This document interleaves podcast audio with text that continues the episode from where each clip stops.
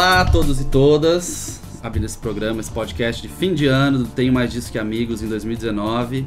Lembrando e citando o nosso queridíssimo Rafa, que hoje não pode estar aqui, então eu estou no lugar dele. Mas estamos todos com você, a gente ama você. E em breve você estará de volta apresentando, conversando e discutindo aqui com a gente. Hoje a gente aproveitou uma ocasião muito especial, que foi a festa de 10 anos do Disso Que Amigos ontem em São Paulo, no Cine Joia, com um monte de banda incrível e que quase deixou todo mundo aqui sem voz. A gente não foi, não fez a estratégia mais inteligente de fazer uma gravação de podcast pós-festa, mas acho que tá todo mundo recuperado, né? Depois de algumas horinhas de sono, água. E Matheus, você tomou, tomou alguns chopps e cerveja já também, né? Tem que tranquilo. Aqui comigo hoje, vários convidados especiais gravando ao vivo na primeira, na primeira não, mas na maior gravação de podcast com presencial de equipe do Tem Mais Disso que Amigos. E é um prazer começar apresentando João, você que está há tanto tempo com a gente nessa caminhada, que me ignorou no festival Planeta Terra em 2000 Ele e... não supera. É, Tony, supera isso. supera isso. O Festival Planeta Terra nem existe mais e o Tony não superou essa mágoa ainda. Seja muito bem-vindo. Obrigado, obrigado pessoal. Obrigado pelo convite. Não participo muito do podcast, mas estou aqui para falar mal de algumas coisas, falar bem de outras e é isso, eu que lute. Felipe, você que jamais tinha participado de um podcast ou você Não, participou? primeira vez. Do nosso, no caso. Seja muito bem-vindo, cara. Você fala de TV, cinema. TV, cinema, vim É. uniformizado inclusive aqui, temático, tô com a camiseta do Blade Runner aqui. Legal todo mundo tá vendo aí no podcast. Todo mundo vendo aí. E queria agradecer também o convite. Primeiro podcast que eu participo aqui com a galera. Vim direto lá de Brasília pra fazer essa participação especial aí. Valeu. Matheus já, né? A gente já tá acostumado. Figurinha carimbada. Figurinha Pra ser bem carimbada. que nesse último semestre foi um pouco mais difícil, né? Participei, eu acho que só de um. Eu participei daquele do Deep. Deepfake. Deepfake. Participei do Deepfake e antes disso eu não consigo nem lembrar quando foi. Mas eu acredito que ano que vem eu apareça mais vezes. Muito obrigado aí, participando pelo meu primeiro presencial também, né? Olha Olha aí. só, Que chique. muito chique. Ô, Ana Júlia. Seja muito bem-vinda, você também. Muito obrigada. Alguns já não aguentam mais a minha cara, às vezes no, no Instagram do podcast, mas a gente tá aí.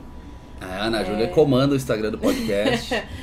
É, mandar aquele abraço também pro Rafa, que move mundos e fundos pra conseguir manter vivo até mesmo o Instagram do podcast. E a gente tá aqui pra defender Kanye West. Aí, pare. Durou E 5 minutos. falar É, que- durou, não, 3 e 16. E eu queria Sem falar o que nome eu do- não vi o show do Sandy Júnior, então essa é a minha maior frustração de 2019. Olha, a gente não colocou isso no roteiro, mas poderia, né? Maior frustração de 2019. Ana Júlia já começando, não viu o show do Santos Júnior. Tá bom. E por fim, ele que vem de Bauru e que hoje não provou o Bauru original. Eu fui, olha, primeira vez que eu fui lá no, no- na origem do Bauru, mas não comi o Bauru. É, hoje a gente esteve no restaurante que diz que criou o Bauru aqui em São Paulo e o Felipe Teles não comeu um Bauru. Não. Mas seja muito bem-vindo, cara. Valeu, cara. Obrigado aí pelo convite. Massa tá aqui. Tamo aí. Vamos aí. É, bom, 2019 acho que dá pra todo mundo concordar que foi o ano que ficou bem claro que a nostalgia dominou e rendeu muito a artistas e agentes, empresários e organizadores de evento, né? A gente teve um milhão de turnês de reunião muito grandes acontecendo. E acho que já tá rolando esse movimento de turnê de reunião, de nostalgia, mas esse ano foi diferente justamente por isso. A gente, todo mundo se assustou quando viu Los Hermanos anunciando o turnê em estádio. E aí tava lotando tudo que é estádio. Levou mais gente que o Foo Fighters ao Maracanã. Todo mundo tava, né? Acho que o Backstreet Boys também foi, anunciou show num lugar muito maior do que a sua última turnê. E por aí vai. Sandy Júnior é tipo ponto fora da curva, né? A gente vai falar sobre isso daqui a pouco. Uma das turnês mais lucrativas do planeta inteiro. É, O que, que vocês acham, primeiro, que tá causando esse movimento todo aí de nostalgia? E por que, que o pessoal tá comprando tanto as saudades e tempos melhores? Então, vai lá, João. Fale de Sandy Júnior, vamos lá. Fale de Sandy Então, eu estive lá, eu estive lá em no show de Sandy Júnior. Estive em Sandy Júnior. Estive em Sandy Júnior presencialmente e é esse lance das pessoas que não conseguiram superar a adolescência mesmo. E aí, pelo lado bom, né? Eu, acho, eu pelo menos vejo como uma coisa boa, porque as pessoas estão, sei lá, se divertindo ali e. Bom, foi uma turnê incrível. É... Você tá, você tá emocionado? Tá É tô emocionado, tá- Eu- eu tá não queria emocionado, dizer- eu não queria dizer o que a verdade é que eu chorei boa parte do show. A verdade é essa. Eu tava lá e eu fui até com uma amiga do trabalho, meu Deus, ninguém vai me respeitar, mas no trabalho eu chorando com óleo que o amor me faz. sabe? E, e eu podia ver essa comoção em todo mundo. Então, eu acho que o lance da nostalgia é que pega muito em sentimentos antigos, que às vezes você nem conseguiu superar, sabe? Você tá lembrando lá da sua paixãozinha da adolescência, por isso que pega tanto as pessoas. Não sei o que vocês acham sobre isso. Eu acho, que, eu acho que tem isso e tem a ver com o tempo que a gente tá vivendo, assim, né? É, Todo mundo fala que é, nossa, um dos tempos mais difíceis que a gente vive, mesmo quem tá bem, tá mal, não sei o quê. E aí, a, a cada oportunidade de escapar dessa realidade aí, principalmente voltando pra um lugar que era seguro, A e que o gente não tinha que pagar boleto. É, eu ia falar que a principal preocupação era tipo assim, puta, eu não fiz a tarefa, sei lá. Eu, eu acho que é, acho que pegou muito nisso. Mas e, e o que, como é que vocês acham que isso. Como é que a indústria sacou essa jogada aí? Quando que foi o momento que vocês acharam que. Hum, vamos fazer uma turnê de reunião desse porte e vai dar certo? Com essa conjuntura de fatores todos. Você disse do Sandy Júnior ou no geral? Do assim? geral, do Eu geral. acho que assim, existe, é, teve um boom, eu acho, de reuniões alguns anos atrás, até porque o Coachella carregava isso muito nas costas, É, né? tinha como marca, Ele- né? Eles tinham como marca aquilo, sempre puxar bandas, tentar reunir artistas e etc. E isso tava dando certo, mas por um tempo eles meio que seguraram. Eu não sei se é porque não estavam encontrando gente, ou se às vezes eles achavam que não tava mais dando tanto lucro quanto dava. Mas eu acho que agora o momento, por algum motivo, parece que tá se alinhando. Tem cada gente, é, tem cada vez mais bandas se reunindo, tanto lá fora como aqui mesmo. E as produtoras também estão começando a sacar que tem cada vez mais gente querendo bancar essa nostalgia. O Sandy Júnior vendeu o quê? 5, 10 shows aqui em São Paulo. Então, assim, a galera tá atrás. Então, enquanto tiver gente indo atrás, a galera vai começar a investir nisso. E como o Sandy Júnior deu certo, claro que o Sandy Júnior também é um caso à parte, eu acho que cada vez vai ter, vão querer puxar mais gente, mais gente mesmo. Aqui no Brasil, a gente começou isso com os Los Hermanos, que até banalizou um pouco Uhum. o, É, o banalizou, mas aí todo mundo vai. Todo mundo compra É, do mesmo é, jeito, né? é, banalizou entre aspas, porque toda, voltava a cada dois anos, sei lá. Mas cada vez que voltava era mais sucesso ainda, né? conceito. Aí teve os tribalistas também, que Também, foi boa, uma bem volta- lembrado. Uma vol- Tudo bem que eles voltaram com um disco novo, mas tinha o quê de nostalgia. E fizeram também turnê em estádio que muita gente duvidou. Eu, É, pelo menos, fui um dos é. que duvidei. Gente, tribalistas em estádio. Inclusive, quando foram escalados pelo Lollapalooza, as pessoas falam, nossa, o que, que tem a ver? Mas é muito questão de mercado. As a organização foi, peraí, o Tribalista está lotando estádio, vamos colocar num grande festival. E aí que começou a ficar estranho, porque, ah, peraí, Lollapalooza, é, Tribalistas Headliner, não, aí depois entrou Kings of Leon e tal. Mas é, foi aí, foi quando eles lotaram o estádio e, a e o mercado percebeu que, nossa, eles estão levando tudo isso de gente, que resolveu se colocar no Lollapalooza. E sem contar que no Lola tava todo mundo ca- cantando lá, arregaçando a voz. E aí o Matheus falando no exemplo do Coachella sobre comebacks e tal, teve a questão da. Quando a Ariana Grande chamou a galera do N5 pra cantar Uhum. no show delas, né? No show dela. E, e eu acho que é mais um senso apelativo pra galera poder resgatar isso e entender, porque assim, muitas vezes essa mesma galera não consegue acompanhar a indústria musical agora, assim, com nomes novos tipo Billie Eilish e tal. Então a galera vai agregar um público que eventualmente não vai pra esses festivais que tem nomes muito novos o tempo inteiro. É o pessoal que tem já os seus 30, que já Uhum. consegue pagar tran- tranquilamente um ingresso.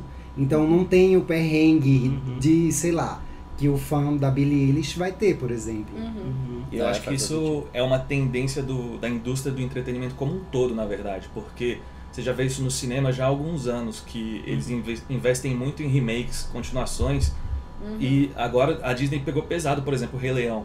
Rei Leão, a galera da nossa cidade aqui toda foi no cinema para assistir por causa desse sentimento de nostalgia. E tá chegando no mundo da música agora pesado, porque tá vindo comeback de todo mundo, de tudo quanto é lado. Então acho que é uma tendência do mercado como um todo, assim, da- do entretenimento como um todo. É a criatividade acabando, então, é isso. Exatamente.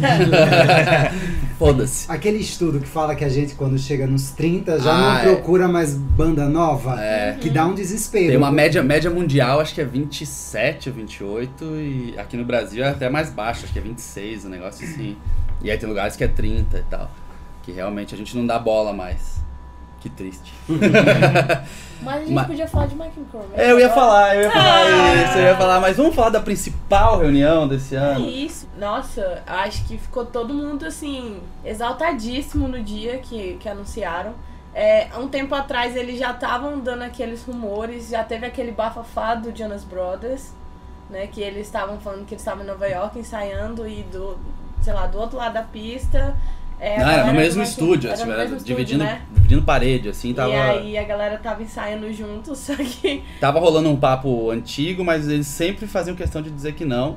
E até quando relançaram o Black Parade no aniversário de 10 anos, eles fizeram um puta mistério na véspera. É. É, alguma coisa ia acontecer. E a internet, caralho, vai voltar, vai voltar. E era só um relançamento e tal, todo mundo ficou frustradíssimo.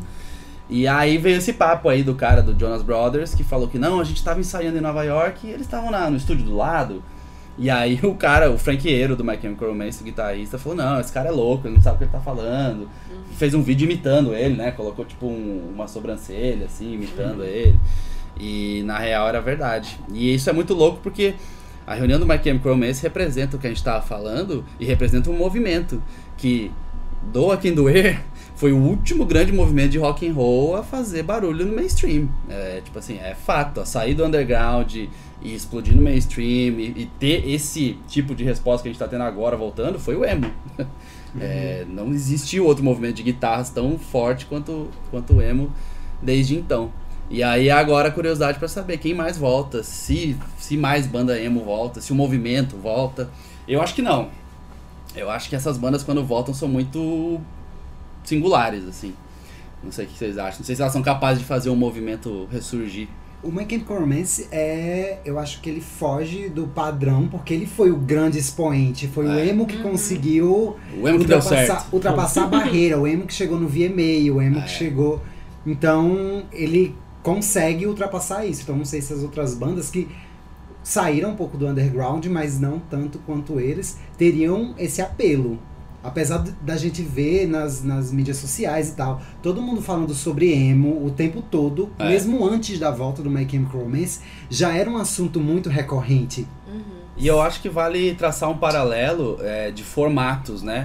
Porque assim, Los Hermanos e My Chemical Romance, musicalmente falando, não tem a ver. Mas o formato é muito parecido. São quatro discos, veio, surgiu, explodiu, galera, tchau. E acho que isso contribui muito. Isso contribui muito pra quem tava ouvindo. O, o Los Hermanos, não, não vou dizer que era auge, mas o 4, que é o último disco, é um baita disco. O Ventura, que acho que é considerado o, o ápice da banda, tava logo ali perto, não tinha sido muito tempo ainda. E a banda saiu num momento incrível. Então, tanto quem gostava quanto quem resgatou depois, não ouvia e começou a ouvir, quer ir ver no show, quer saber o que está acontecendo. O My, My- Chemical Romance também, quatro discos. O Black Parade é o terceiro, é considerado o ápice da banda, tava perto do, do final. E aí acabou um belo dia, realmente, assim, não, não havia nada, rumor, eles simplesmente entraram na internet e falaram que tava acabando. E agora tá todo mundo querendo, quem acompanhava na época e quem não acompanhava. Então eu acho que isso de ter. de- eu acho que não é nem saber a hora de parar, porque eu tenho sérias dúvidas se esses caras planejam isso. Assim, não, vamos parar agora, porque daqui a X anos vão voltar. Mas de parar no- numa hora que constrói um hype desgraçado em cima, provou-se é, funcional para as duas bandas. Eu Exatamente. admiro, não, mas eu admiro, assim, as bandas que têm, por exemplo, essa noção de pensar assim, cara, a gente já passou do nosso melhor tempo. E ao invés da gente tentar forçar alguma coisa, às vezes, que não, que não vai dar certo, a gente vai parar. Eu entendo os dois lados, eu entendo as bandas que querem continuar porque acham que vão conseguir é, chegar num outro patamar ou oferecer uma coisa diferente, mas eu acho um negócio meio nobre, assim, por exemplo, bandas não somente como My Chemical Romance, mas, por exemplo, o R.E.M., que também chegou uma hora eles falaram assim, olha, a gente meio que já esgotou tudo que a gente tinha que fazer e a gente não quer que isso daqui vire um negócio banalizado que a gente faça de qualquer jeito, então a gente vai parar. É capaz de algum dia voltar na frente, um dia o Coachella talvez ofereça um- uma quantidade de dinheiro que eles não Já vão deve recusar. ter oferecido, né? Exatamente, mas assim, ó, eles falaram assim, ó, a gente agora só volta se, tipo, realmente tiver um motivo, sabe? Também temos que falar de outra reunião que deu para deu muito o que falar, bizarramente, sim- uma foto, uma sim- quer dizer, simples foto não, Foi né? na mesma época, né? Do É, foi tipo num um, Um dia, dia de depois, diferença, né? Depois, Que é a volta do Rage Against the Machine, que aproveitou os protestos no Chile, postou aquela foto incrível e datas de shows. E aí com um perfil que não era verificado no Instagram, todo mundo ficou, caralho, o que, que é isso? O que, que tá acontecendo? danada. Sendo que eles tinham um perfil no Facebook e no Facebook não tinha nada. É, E aí, eu acho que a gente tem que falar do Rage Against the Machine e tem que falar dessa estratégia que eles estão adotando até agora também, que eles não falaram nada da reunião ainda. Saiu lá, saiu data e tal, mas eles não falaram nada. Tipo assim, o Zé, o de la Rocha não falou, o Tom Morello não falou. Você entra nos perfis deles, eles estão postando foto de outras coisas, mas da reunião eles não falaram. Eu acho que essa é uma reunião muito particular, assim, porque. tam- mesma coisa, né? São quatro discos também. E acabou. Eles acabaram mais tretados, assim, eles já não se suportavam mais. Tanto que ficou claro depois com o Audioslave, né? É, havia um racha na banda. E. Mas eu acho que tem um componente diferente aí, que é o componente político, que fez o Zeca de la Rocha querer sair do. falar, cara, tá, beleza, vou deixar de ganhar meus royalties todo ano aqui, viver bem essa vida que eu vivo, pra voltar a turnê, estrada e tal, pra fazer uma diferença no mundo. É, como é que vocês acham que vai ser essa reunião do Rage Against Machine em um 2020 bizarro que a gente deve viver aí com eleições nos Estados Unidos, um provável processo, provável processo não, o processo tá rolando, mas um possível impeachment do Donald Trump e o resto do mundo em convulsão também, Estranho. Brexit. Acho muito estranho, né? Todo, todas as circunstâncias pela volta, assim. quer dizer, eu- o que me faz achar muito estranho é o fato de que o Zack ficou tanto tempo assim em silêncio, sabe? Por exemplo, sei lá, o Trump se elegeu, não falou nada. Chegou uma hora que ele lançou uma música solo, estavam dizendo que iam lançar um novo disco no ano seguinte. Ele nunca lançou nada. E ele não é uma pessoa assim que se comunica. Então, assim, ó, tu não sabe dizer se, por exemplo, ele não ficou satisfeito com o disco, ou se ele só quis lançar aquela música e depois mudou de ideia e resolveu voltar a não fazer nada. E aconteceu tanta coisa nesses últimos, sei lá, quatro anos, assim, tipo, Oh, principalmente aconteceu. nos Estados Unidos, assim, que é muito estranho, assim, ele escolher agora, assim, ele, ele surgir agora. É claro que dá pra entender porque existem motivações políticas, mas o silêncio que o Zac fez antes disso tudo me deixa assim muito que você tá acusando ele, Matheus? Olha. eu não O queria falar. O que, que você quer é- dizer com isso? É ensurdecedor. É ensurdecedor. É ensurdecedor. O silêncio de Zac de la Rocha é ensurdecedor. Mas aí a gente nunca vai saber se ele não tem um dedo nesse impeachment do Ih, Trump. E olha aí. Olha. Olha, todo o dinheiro será do que esse tempo lobby. todo- Exatamente. Foi coincidência? Acho que não. Será que ele tava pessoalmente investigando o Donald Trump? Eu não vivi muito essas coisas da, da- da- do Rage Against the Machine, do My Chemical Romance. Eu não, eu não fiz eu não fui emo. Não tem um local de fala. É, Não tem local de Ah, fala. E- e- Cara, eu sinto muito por você. antes de qualquer coisa. E é louco porque assim, quando eu era criança, eu morava num lugar muito pequeno e aí eu era do fã clube de Sandy Júnior. Eu já mudei completamente, eu já voltei lá no Não, começo. tudo bem, maravilhoso. Eu era do fã clube de Sandy Júnior, eu, eu recebia a revistinha em casa e tal. E a turnê, por exemplo, de Sandy Júnior foi uma coisa que não me pegou. Então esse negócio da nostalgia é um negócio.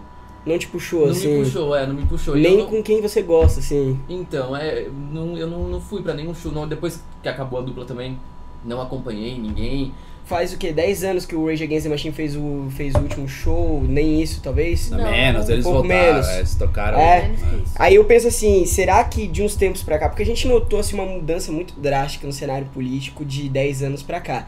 Será que, por exemplo, um Rage Against the Machine vindo fazer shows no Brasil, ou até mesmo fazer. Bom, é que nos Estados Unidos é um caso um pouco diferente. Mas eu falo assim, será que o público é o mesmo ainda ou será que o público mudou também? Porque, por exemplo, tu tem um Roger Waters vindo pra cá e sendo vaiado fazendo os protestos que ele faz. Tá. Será que o público do Rage Against é meio que na mesma vibe, gostava das músicas, mas nunca prestou atenção na mensagem e, e vai dar problema? Ou será boa, que. Boa parte deles, acho que sim. Boa parte do É. público é. Acho que sim. Acho que. É. É. E não fazia ideia que falava-se sobre racismo em algumas das maiores músicas Então. por exemplo. Essa pessoa tá errada, assim. Existem mil motivos pra você ir num show, ou pra você gostar de um artista. Uhum. Você pode gostar da mensagem, você pode gostar da música, você pode gostar do instrumental. Ela Memória pode ter. afetiva. Você pode ter assistido na TV uma vez num filme que você gostou e você quer ir lá. Existe certo e errado nessa história, sacou? Então, assim, eu acho que é um absurdo um cara ir no show do Roger Waters e gritar pra que ele não se manifeste politicamente. Se você não gosta, beleza, ok, você discorda do cara e tudo bem. Mas tinha gente gritando, mandando ele calar a boca e tocar música. Aí eu acho que já é, passa Daí do a limite. gente marca um episódio do podcast pra quando o Rage Against É, começar a fazer os shows é. a gente ver a reação. É, mas é uma questão complexa, assim. Você vai dizer que o cara é mais ou menos fã porque ele é mais ou menos ciente do que o cara tá falando. É, é, é complicado, mas enfim. E. E a gente não sabe muito o que vai ser desse Rage Against the Machine, porque o My Chemical Romance a, a gente também não sabe, mas eles já anunciaram mais show, já anunciaram show em festival, então dá um mínimo de um gostinho aí do que tem, de que tem turnê vindo. O, o Rage Against the Machine postou lá, era isso, talvez não tenha nem música nova, nada, enfim. É... É que bateu a reforma da Previdência, né? Pra todo mundo. Uh, eu adoro, cara, eu acho sensacional quando saem essas, notícias de reunião e a galera vai lá e comenta. É, a conta uma hora chega pra todo mundo. É, o dinheiro acaba pra todo mundo. Meu irmão, o Zeca de la Rocha por mês, por mês, ele deve ganhar assim, tipo, sei lá, uns. Assim, por baixo, uns 100 mil dólares, 200 mil dólares, de o, o Gerard Way tava lançando série na Netflix com É, Eu vi a, eu, mas eu vi a é, galera é. falando do, do Los Hermanos que eles estavam fazendo também pra pagar implante pro Amarante. Então, tipo assim, eu acho maravilhoso a galera achar que realmente são contas a pagar que motivam bandas desse porte a se reunirem, né? A Love Fox, por exemplo, tava falando que vivia com, por, com tri- 30 reais por mês. Do Cansei de Sexo. Também, também uma reunião que teve, É né? verdade, bem lembrado. É. Elas sempre falam, elas falam, ah, foi o único show de 2019, mas deixam meio aberto que. É, e no caso 2020 delas ainda é dif- elas moram, acho que todas em Los Angeles, então tem duas um... moram em Los Angeles, uma eu acho que mora em São Paulo e a Love Fox que mora na, em uma em praia. Santa no- Catarina. na é. floresta. No, No mato. no É Santa mato. Catarina, No numa mato. praia. no mato, é.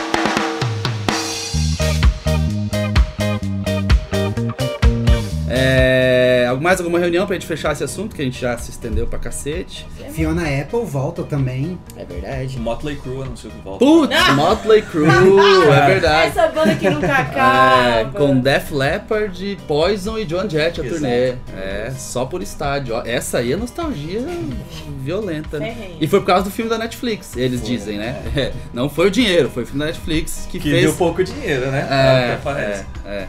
Que tem cenas maravilhosas, como por exemplo o Ozzy Osbourne cheirando formiga, né?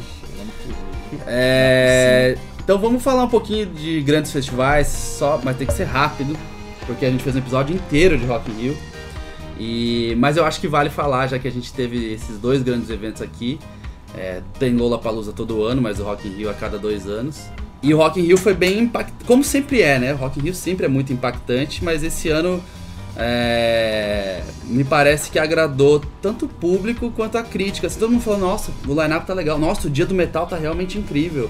Nossa, o, o, o, o destaque nacional no palco Sunset tá super legal, as- os encontros no palco Sunset estão super legais. Eu acho que o Rock in Rio tem o lado farofa dele, todo mundo já espera isso, mas Exato. ele, ele se colocou como um farofa que tem. É, sabe, que dá pra ver que tem gente por trás pensando nele. É, eu nunca tinha ido pro Rock in Rio, por incrível que pareça. É, fui esse ano e achei do caralho, assim. A gente vai em festivais lá fora e vê que na verdade festivais lá fora estão copiando o que o Rock in Rio tem feito aqui. De estrutura, de, de horário, de tudo. E o molde desse ano também foi bem diferente dos outros, assim, obviamente eles aproveitaram toda a estrutura da, da cidade olímpica. E, e é que nem o Ciro falou do Menorizados, ele falou, cara, é, eu acho que é isso o subúrbio tá vencendo, então pega bandas independentes, tem o palco Supernova, que teve muitas bandas, teve Maglore, Vivendo Ócio, uma galera que até então seria praticamente inviável estar no panorama do, do line-up do Rock in Rio. E aí pega as parcerias que aconteceram no Sunset, que são nomes relativamente novos e juntando com nomes que já são figurinhas carimbadas, tipo Elza Soares junto com Bahias e a Cozinha Mineira, é, Alcione com a Isa. Para Então, pop. O Parapop É. teve Dona Nete, Gabi Amaranto, O Mano Brown e Bootsy Collins. Pois é, então assim, é uma coisa que a gente vê que tá agregando todos os públicos. É, o maior exemplo disso também é o Espaço Favela, que, O Espaço Favela que deu muito o que falar, né? que foi Porque- polêmico, que até então foi polêmico, mas eu acho que a importância de ter aquele espaço, de, de trazer é, locais acessíveis para aquela galera que até então não estaria lá. Por exemplo, a gente via nas laterais do, do palco do, do Espaço Favela a culinária local, assim, da galera que, é, que são das comunidades do Rio de Janeiro trabalhando lá, tipo, Eu só ouvi comentários do tipo assim, pô, que massa, antes eu não podia, eu não poderia nem pagar o ingresso pra estar aqui, hoje eu tô tocando. Ah, eu tô, tô tô trabalhando aqui num negócio que eu jamais achei, só via pela TV e achava que nunca iria acessar. Então eu acho que ficou, no mínimo, o questionamento. É, e e foi de um jeito duro. Tinha gente que falava que não tinha que se chamar favela, que tinha que ter outro nome, comunidade, seja lá o que for. Mas ficou no mínimo o questionamento. É, e eu acho que, musicalmente falando, a gente teve uma das melhores edições do, do festival. assim. É, queria que cada um relembrasse um destaque. E eu já começo por um destaque que, assim, pra mim foi o dia que eu fui. E com certeza absoluta foi o destaque improvável. É, eu jamais acharia que estaria falando desse show aqui. Mas quando eu fui lá pra falar, não, eu só vou ali fazer um Instagram Stories e tal. E cheguei, CPM 22 e Raimundos. Eu não consegui sair do palco, cara. Era tipo, hit, hit, hit, hit, hit, hit. A galera em volta surtando. O show do Weezer, que eu, que eu vi logo depois, que eu acho lindo, maravilhoso. Tava todo mundo mandando tirar a banda do palco, porque ninguém aguentava, infelizmente. Então, assim, lá ao vivo, CPM 22 e Raimundos, que eu achei que seria poderia ser até estranho juntar as duas bandas eram as duas bandas tocando ao mesmo tempo mesmo foi muito bem feito ensaiado parecia que as bandas realmente se deram ao trabalho de ensaiar uma música da outra e, e são essas coisas que faz o Rock in Rio Rock in Rio né se você pega na teoria e fala putz sério CPM 22 Raimundos onde que vai ser um destaque tá tocando aqui toda hora as bandas todo mundo já conhece é, a gente já conhece esse sucesso esse hit não chega no palco do Rock in Rio fica grandão fica incrível é, Queria que vocês falassem de momentos que tocaram vocês no Rock in Rio. Assim, duas coisas, né? Primeiro que era farofa e dose dupla. A farofa e dose dupla do CPM22 e o Raimundos. E assim, longe de mim militar sem prometer, mas eu acho que é, é um pouquinho bad você cantar uma música chamada Milambi em 2019. Uhum. Que ser. tem esse problema. Mas assim, tirando tudo isso, eu acho que pra mim um, um dos destaques, eu acho que quiçá o maior destaque do Rock in Rio, assim, no, no espectro de palco mundo, foi o show da Pink. Ela tocou pela primeira vez na América do Sul. E, cara, ela pegou um negócio 360 graus na última música, não tocou playback, não foi playback. Obviamente ela tem toda uma banda incrível de apoio, fez todas aquelas acrobacias e tal. Mas eu acho que mereceu o devido destaque. Por mim, ela já tem contrato vitalício no Rock in Rio. Eu assisti em casa, eu não fui em nenhum dos dias do Rock in Rio, mas um show que eu não dava nada, mas quando eu coloquei pra tocar, eu fiquei ouvindo até o final e eu fiquei cantando junto, foi aquele medley que fizeram de funk. Eu não lembro em qual dos dias que foi, mas foi no sei- dia da Pink. foi no dia da foi Pink. que teve Fernanda Abreu, Ludmilla e tal. Isso, isso. Aham. Assim, ó, Nossa, eu não esperava isso de você, Matheus. Cara, eu, assim, ó, eu coloquei lá pra ouvir e aí a gente tava comentando, eu lembro todo mundo pelo WhatsApp, assim, do grupo. Cara, eu achava. Tem aquelas coisas, por exemplo, ah, Fernanda Abreu. Fernanda Abreu tá em todo Rock in Rio, tá sempre fazendo alguma coisa, meio arroz de É. festa ali. Uhum. Mas, cara, assim, ó, no final das contas o resultado foi muito positivo. Porque eles juntaram ali alguns DJs, eles começaram a co- percorrer toda a história do funk, desde o começo até os dias atuais. E era muito hit. E era muito hit. E tu cantava tudo, assim, a gente conhece tudo. Essas músicas, elas estão muito enraizadas. Seja nas festas onde a gente vai, no, no rádio, na internet, e por aí vai. E era uma coisa muito, muito legal, porque a energia da galera tava muito legal. O dia tava lindo, tava todo mundo dançando, tava todo mundo cantando junto, o palco tava extremamente lotado. Quente, tava extremamente quente. E eu tava na parte de trás. E eu não consegui ouvir. Nem o PA que Sério? tava perto da. perto assim da, da mesa de som, na parte. A parte que fica mais perto da Sim. roda gigante. Eu não consegui ouvir, porque a galera gente. gritava, a galera Sim. cantava. E não tinha ninguém parado lá. E cara, quando entrou a Ludmilla também no palco, todo mundo, meu, ficou maluco. E ela mandou muito bem também. Ela entrou ali, fez a parte dela, dominou, tipo, o público. E até mesmo era no dia da Anitta, né? E até Foi. mesmo, assim, ó, teve muita gente que tava até comentando assim, que, tipo, pô, a Ludmilla também merecia, tipo, um horário pra ela. Ela poderia fazer um show e carregar um show por conta própria. E ela mandou muito bem. Então, assim, no final das contas, acabou o show e eu fiquei assim, caramba, não esperava nada disso. Eu achava que eu só ia deixar, assim, rodando aí no computador, ficava ouvindo, mas no final eu acabei cantando junto. Fui pra sala, liguei, deixei no volume alto e cantava junto. Gente, seria esse o melhor dia do Rock in Rio? Porque o meu destaque de palco mundo é desse dia também, que é o show da Her. Ah, que Ah. foi muito bom também. Pra mim foi maravilhoso. É uma aula, assim, as É. músicas dela são incríveis. Ela ganhou o Grammy agora, enfim, eu achei o, o show dela o melhor, assim, do palco mundo. Do E ela palco... tem o quê? 21 anos? Ela é bem 22? novinha. E eu É. lembro, eu tava assistindo a transmissão e ela, o Multishow fazendo. Gravando ela antes de entrar no palco e ela, tipo, bocejando, assim, tipo, entrou mó de boa, a galera super nervosa tal, pra entrar no palco. E ela com o violão aqui, bocejando, super tranquila, foi lá, fez um showzaço. É, eu tenho um amigo que tava lá e ele falou, tipo, todo mundo tava meio que cagando, assim, pro show dela, não. Ninguém. Eu acho que ninguém foi pro Rock in Rio pra ver a Her, assim, ela não é um nome muito conhecido no Brasil, Não. né? E aí todo mundo acabou o show dela e todo mundo tava, caraca, que mulher. É, então foi um dos destaques, assim, é, dentro de casa. Do Palco Sunset, o show que eu mais gostei de todos foi o do Seal com a Xenia França, que foi muito massa também. E aí, você falou que eu não tô falando muita coisa, mas agora eu queria botar uma discussão aqui. Vocês Eita. acham que mesa. o Rock in Rio e o Lollapalooza, eles teriam condições de ter um headliner nacional? O, o Lollapalooza escalou o Tribalistas esse ano, teve toda aquela polêmica lá e tal. E aí, é, vocês acham que se fosse escalado o Los Hermanos como headliner do Lollapalooza, seria, teriam menos críticas? Interrogação. Fica aí no ar. É, eu acho que é uma questão bem complexa, assim. Eu, já, eu pensei nisso e eu pensei justamente no, no Los Hermanos também.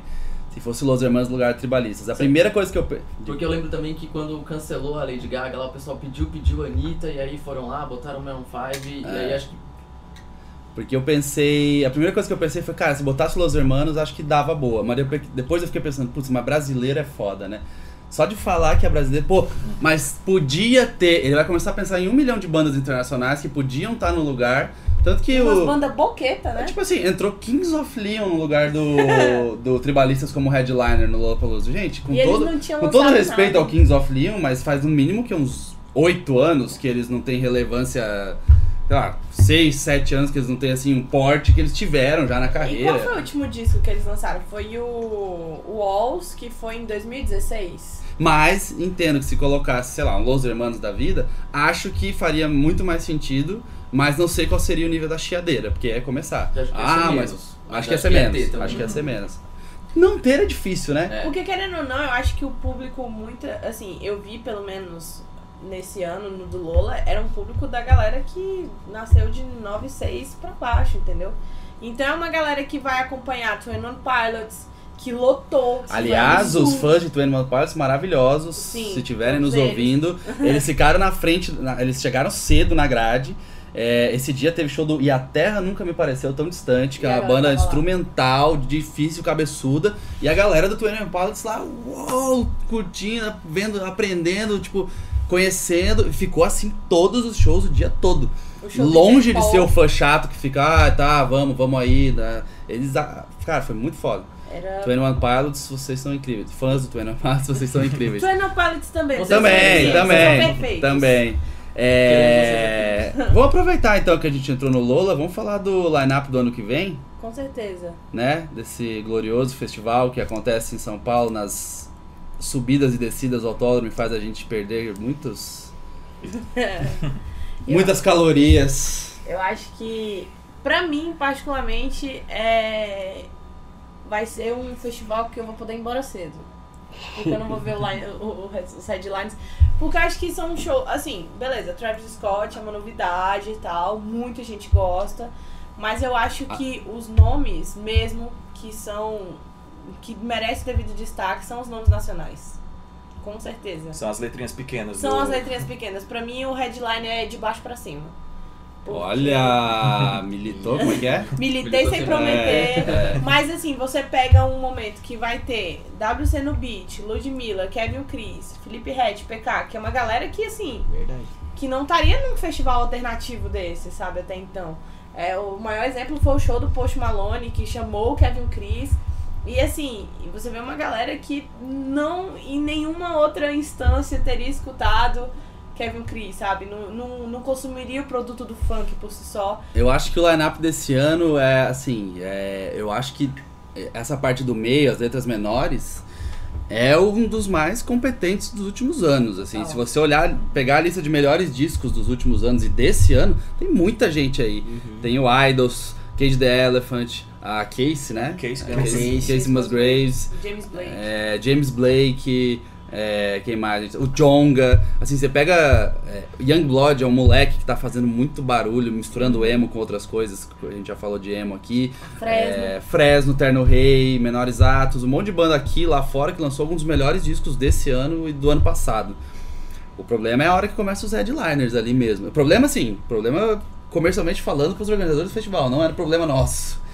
É, Guns N' Roses eu entendo completamente. Acho que tem, cara, tem que ter. A gente viu ontem na festa que a gente fez, como tem que ter um headliner, tem que ter alguém que vá levar o público, não adianta. E vai ter que ter o Guns N' Roses. Vai ter Lana Del Rey no dia, incrível, maravilhosa. Disco do ano. É, e, e- Mas vai ter o Guns N' Roses que vai ter gente que vai chegar. Sei lá, se o Guns N' Roses tá marcado pra 10 e meia, vai ter gente que vai chegar 10 da noite no autódromo pra ir pro Lollapalooza. É isso. Agora, Travis Scott, que o rap já provou que aqui ra- rap como headliner é difícil. E The Strokes, que veio como headliner há dois anos, sei lá, e fez um show Bom. bem mais ou menos. Assim, sei lá, eu não entendi direito. O que, que vocês Não acharam? lançaram nada desde então, né? É, sei É. lá, apelar pra nostalgia. Existe o um- boato de que vai ter um disco. Ah, né? É, é, o guitarrista andou falando e tal. Mas mesmo assim, já tá em cima. É, tipo, o Lollapalooza é abril, a gente tá em dezembro, não saiu nada. Pode ser que venha com alguma coisa, mas não é tipo assim, não é uma turnê fruto de um disco super bem conceituado que tá vindo. Não, seria. Ah, lançou, veio. Também não, não sei, né? O que, que Eu acho vocês que faltou meu tema Impala. Pô, É, era um dos nomes a lançar, cotados né? e iam lançar disco. Eu acho que na real acabou. Existiam rumores dizendo que o Tame Impala resolveu dar uma segurada em turnê e em show, porque justamente o Kevin Parker tava terminando o disco. Sim. Mas que eles vão uma- tocar na Argentina e no Chile. Né? Exatamente, isso que foi estranho daí, porque assim, tudo bem, tu vai querer a- a- atrasar tua turnê pra ter, terminar o teu disco, beleza. Mas o disco, ele vai ser lançado antes dos shows do Lollapalooza e ele foi confirmado em outros lugares, mas não aqui. Então, assim, alguma coisa deu problema ali entre as, a- as negociações. E se tu for ver, por exemplo, que o Tame Impala lá fora, por exemplo, no Coachella tava sendo headliner, às vezes seria de se imaginar que talvez ele pudesse estar entrando no lugar de alguma dessas outras bandas Sem ali. ter lançado nada ainda, né, inclusive. Exatamente, exatamente. É que na real eu acho até que falaram que ele foi headliner do Coachella no princípio da promessa, porque assim falaram assim, tu vai realmente lançar um disco novo? Falou assim, sim, eu vou lançar uns singles, eu vou lançar um disco novo logo depois do Coachella, vai pegar no momento. Só que o disco acabou nunca vindo. E aí eu, eu fico na dúvida, se ele foi headliner no Coachella, necessariamente ele conseguiria ser headliner aqui no Brasil? Será que ele entraria, por exemplo, no lugar do The Strokes? Será que o The Strokes foi alguma inclusão de última hora? Mas enfim, eu acho que pra mim a melhor é da metade pra baixo, sempre vai ter. Vai ter Pablo Vittar, Finalmente. Clarice Falcão, vai ter MC Tá, vai ter mulheres fodas. Clarice E- Falcão vai levar os seis fãs dela, né? um Ela fala isso no. Twitter. Ela fala isso no Twitter, né? Porque as pessoas falam que ela não tem fã. Ela Aí fala, vamos lá, vocês, meus seis fãs, vamos lá no show. Vai Aí, ser os seis fãs e o apresentador da Multishow. colaborador, ex-colaborador tem mais disso. É, Gwen Stefani. Gwen Stefani nunca veio ao É um Brasil. nome interessante. Gwen Stefani pode ter o-. E é, efeito e, é, e é 25 anos do Tragic Kingdom do No Doubt ano que vem, né? Isso. É aniversário do, do clássico do No Doubt e ela canta várias do No Doubt no show. Será que ela vai ter o efeito que a Pink teve no Rock in Rio? De puxar os fãs dela, os- Com certeza. Com certeza. É, Acho que assim, Eu acho que é um nome parecido com a Pink mesmo, porque A é uma galera- coisa que meio que flu- meio é obscura assim no pop, né? Tipo assim, não é uma coisa todo mundo sabe, você fala o nome, sei lá, Madonna, ah, sei. A Pink é uma coisa meio nichada, né? Isso. Gwen Stefani também. Sim, E concordo. Gwen Stefani, pra essa galera, pro público do Lollapalooza, foi uma galera que conheceu em 2008, quando lançou uns hits assim, tipo Rich Girl, Com é, Sweet. Escape, e aí você ficava assim... Ah, No entanto que eu já conhecia No Doubt, mas eu nem sabia, eu, eu tinha, sei lá, uns 10, 11 anos, eu nem sabia que ela era, ela era vocalista do No Doubt. Mas, assim, eu tô super confiante com o show dela, porque todo mundo elogia o show dela quando ela toca lá fora e tal. Mas. Todo mundo, teus amigos, Ah, os elogiam? amigos, os gringos. Eles mandam mensagem no zap falando. Fala. Não, eu conheço uma galera que já foi no show da Gwen Stefani lá nos Estados Unidos. Cara, eu não, co- eu não, Canadá, eu não, eu não, eu não sei, eu não tenho um cheiro do show da Gwen Stefani, assim. Daí eu fui olhar no setlist.fm, tá lá um monte de música do No Doubt. Uhum. E, mas o show que eu mais quero ver no Lollapalooza do ano que vem, Hum. Sem dúvida alguma, é o Idols. Eu tô muito ansiosa pra ver Idols e City and Color. Idols. City and Color City and também. Color eu já É, quero mas cair eu já ali. sei que vai ser ali ficar sentadinho, né? Posição tal. fetal, coisa. É. Agora É o Idols, meu irmão, o Idols é a O única banda de. A única não, é uma das bandas de rock que tá fazendo é, coisas novas e interessantes com o estilo. É, na nossa lista do ano passado foi o melhor disco internacional. É, tem feito. tem militado muito, tem trazido muitas causas às suas músicas. Falando sobre questões bem importantes, sociais e políticas. É, e o show é surreal, assim. É tipo, da- eles irem pra galera. Mais ou menos nível Fever 333 que teve esse ano, só que numa outra pegada. O Fever é mais violência, o É. Idols é mais, é, sei lá, posicionamento. Então, essa. Torcendo pra um show solo aqui em São Paulo, inclusive. E eu fiquei muito show. legal, eu acho que a curadoria do Lola ela ficou olhando as listas do TMDQA. Pode porque ser. se você vê os grandes destaques da gente falando do ano passado, que teve É. Casey Musgraves, Caliutes, Ah, é, Idols, nossa, a gente falou muito sobre Idols. É. E aí tá tudo aí no line-up do Lola. Acho que é isso, né, gente? Fiquem ligados no tema disso pra saber o que vai ter em 2021. Matheus, o que que você quer ver no Lollapalooza? Cara, eu Nada. quero ver. Cara, a parte do rap tá muito legal. Eu acho assim que eles chamaram alguns nomes que não são muito óbvios, por assim dizer. Não sei se foi por falta de opção, se foi porque eles realmente queriam, mas por exemplo, Brockhampton, Denzel Curry, a- Jonga. Jonga, não, o nacional também, cara, vai ter Felipe Rett, tudo bem que é junto com vários outros nomes, né? Mas também seria muito legal. E Jaden Smith pra galera mais jovem. Eu não sou tão fã, Jovens. mas Jovem. Jovens gostam disso mas aí. não, mas meu, o meu irmão, inclusive, ele tava pensando em comprar ingresso pro Lollapalooza só pro show do Jaden Smith. Ele tá fazendo um sucesso muito grande com a galera jovem. Ele não consegue muito quebrar aquela barreira com o pessoal mais antigo, mas assim, ó, ele também tá bem conectado, por exemplo, com os caras do Brockhampton. Então, assim, eles colaboram direto, eles estão juntos direto. Então, assim, faz sentido. Existe uma uniformidade ali no que eles estão chamando. Mas acho que o lance da galera mais velha é exatamente pra trazer esse senso de nostalgia, porque a galera associa ele como filho do Will Smith. Olha então só. a galera quase. a- Eu acho que muito, por exemplo, muitos amigos meus que são bem mais velhos que eu associam ele como tal. A criança vezes- do filme lá do, do, do Will Smith. Né? É, exatamente. E eu vejo que ele tá fazendo um trabalho muito foda, muito foda. Eu acho que tanto na parte musical quanto na parte social mesmo.